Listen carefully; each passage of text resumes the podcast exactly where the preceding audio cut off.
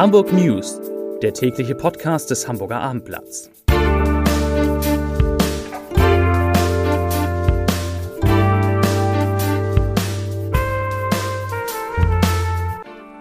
Herzlich willkommen. Mein Name ist Lars Heider und heute geht es um einen Appell des Hamburger Polizeipräsidenten und um Vorwürfe gegen einen Polizisten. Weitere Themen Hamburg hat große Triathlonpläne, die Saga kommt überraschend gut durch die Pandemie und bald sind eine Million Hamburgerinnen und Hamburger gegen Corona geimpft. Dazu gleich mehr. Zunächst aber wie immer die Top 3. Die drei meistgelesenen Themen und Texte auf abendblatt.de. Auf Platz 3. Starkregen flutet Keller, Straßen und spült Schafe fort. Auf Platz 2. Vor dem Wochenende. Polizei richtet Appell an alle Hamburger. Und auf Platz 1. SUV überrollt zwei Jahre alten Jungen vor Hamburger Kita. Das sind die Top 3 auf abendblatt.de.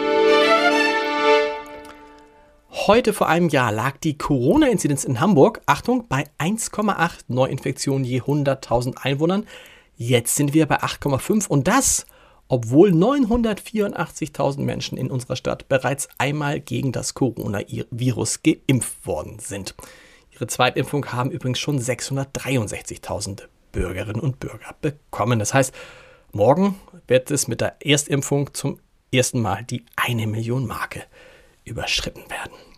Einen sehr deutlichen Appell hat Polizeipräsident Ralf Martin Mayer heute vor allem an junge Hamburger und an Besucher der Stadt gerichtet. Die niedrige Inzidenz könne die Menschen dazu verleiten, unvorsichtig zu werden. Doch die Pandemie sei noch nicht vorüber, sagt Mayer und dann weiter wörtlich.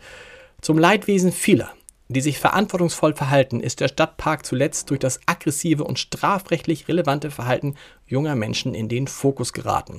Gerade gegen diese Krawallmacher werden meine Kolleginnen und Kollegen eine klare Kante zeigen. Hier endet das Zitat.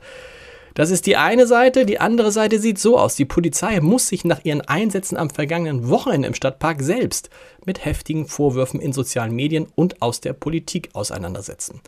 Ein Video, das auf Instagram kursiert, soll einen Polizisten zeigen, wie er über einem 16 Jahre alten Jugendlichen auf dem Boden kniet und diesem augenscheinlich ins Gesicht schlägt. Auf dem Video mit dem Titel Polizeigewalt im Stadtpark ist zu sehen, wie mehrere Beamte um einen Einsatzwagen herumstehen. Direkt vor dem Wagen liegt ein Jugendlicher am Boden, über ihm kniet der Polizist. Dann schlägt der Beamte den jungen Mann offenbar mit der Faust so heftig ins Gesicht, dass der Kopf des Jugendlichen auf den Asphalt prallt. Danach wird er von den Beamten auf die Beine geholt, mehrere Kollegen halten ihn fest und versuchen, die Arme des Jugendlichen auf dem Rücken zu fixieren. Die Linksfraktion in der hamburgischen Bürgerschaft fordert heute vor dem Hintergrund dieser Aufnahme die Suspendierung des beteiligten Beamten. In einer kleinen Anfrage wollen die Linken vom Senat unter anderem wissen, ob es sich bei einem V-Schlag ins Gesicht um eine in der Ausbildung gelehrte Technik handelt und wie der Senat die Verhältnismäßigkeit des Schlags einstuft. Was die Polizei dazu sagt, lesen Sie auf www.abendblatt.de. Die städtische Wohnungsgesellschaft Saga ist mit rund 137.000 Wohnungen Hamburgs größte Vermieterin. Und die, die meldet heute, trotz Corona gut durch das Geschäftsjahr 2020 gekommen zu sein. Beim Umsatz von 1,02 Milliarden Euro sei ein Jahresüberschuss nach Steuern in Höhe von 225,6 Millionen Euro erzielt worden. Das sind rund 20 Millionen Euro mehr als im Vor-Corona-Jahr 2019. Wie hat man das geschafft? Ganz einfach. Etliche Modernisierungsmaßnahmen bei der Saga seien pandemiebedingt nicht umgesetzt worden. Insgesamt hat die Saga im vergangenen Jahr 433,5 Millionen Euro investiert knapp 6,5 Millionen Euro weniger als 2019. Es wurde mit dem Bau von 1822 Wohnungen begonnen, 848 sind fertiggestellt worden. Zum Sport. Schon in diesem Jahr soll Hamburg wieder zur Triathlon-Metropole werden. Zunächst starten am 29. August rund 2000 Teilnehmer über die Ironman-Distanz. Das sind ja 3,8 Kilometer Schwimmen, 180 Kilometer Radfahren und ein Marathon. Anschließend ist am 18. und 19. September die Elite für ihre Weltserienrennen zu Gast in der Stadt. Dabei dürfen auch die Jedermänner wieder in die Alster springen. Die Streckenführung in der Innenstadt auf dem vor Corona gewohnten Terrain ist gesichert. Bis zu 10.500 Aktive werden erwartet. Ob und wenn ja, wie viele Zuschauer gestattet sind, hängt natürlich von der Entwicklung des Infektionsgeschehens ab. Eine weitere Nachricht hatten die Macher der Triathlons am heutigen Donnerstag auch noch zu verkünden und die ist fast noch wichtiger.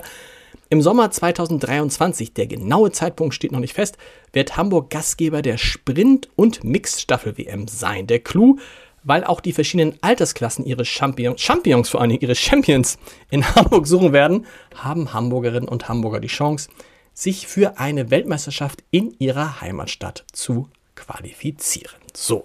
Und jetzt bleibt noch der Podcast-Tipp des Tages. Es gibt eine neue Folge von Wie jetzt, dem gemeinsamen Podcast von Uni Hamburg und Hamburger Abendblatt. Und in diesem Podcast habe ich mit Dieter Lenzen, dem Präsidenten der Uni Hamburg, darüber gesprochen, wie politisch der Fußball ist und ob der Fußball überhaupt unpolitisch sein kann. Die Antwort ist nein, natürlich nicht.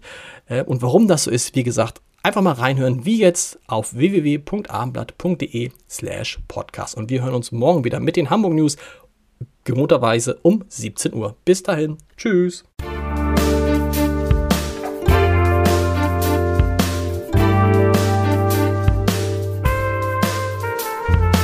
Weitere Podcasts vom Hamburger Abendblatt finden Sie auf abendblatt.de slash podcast.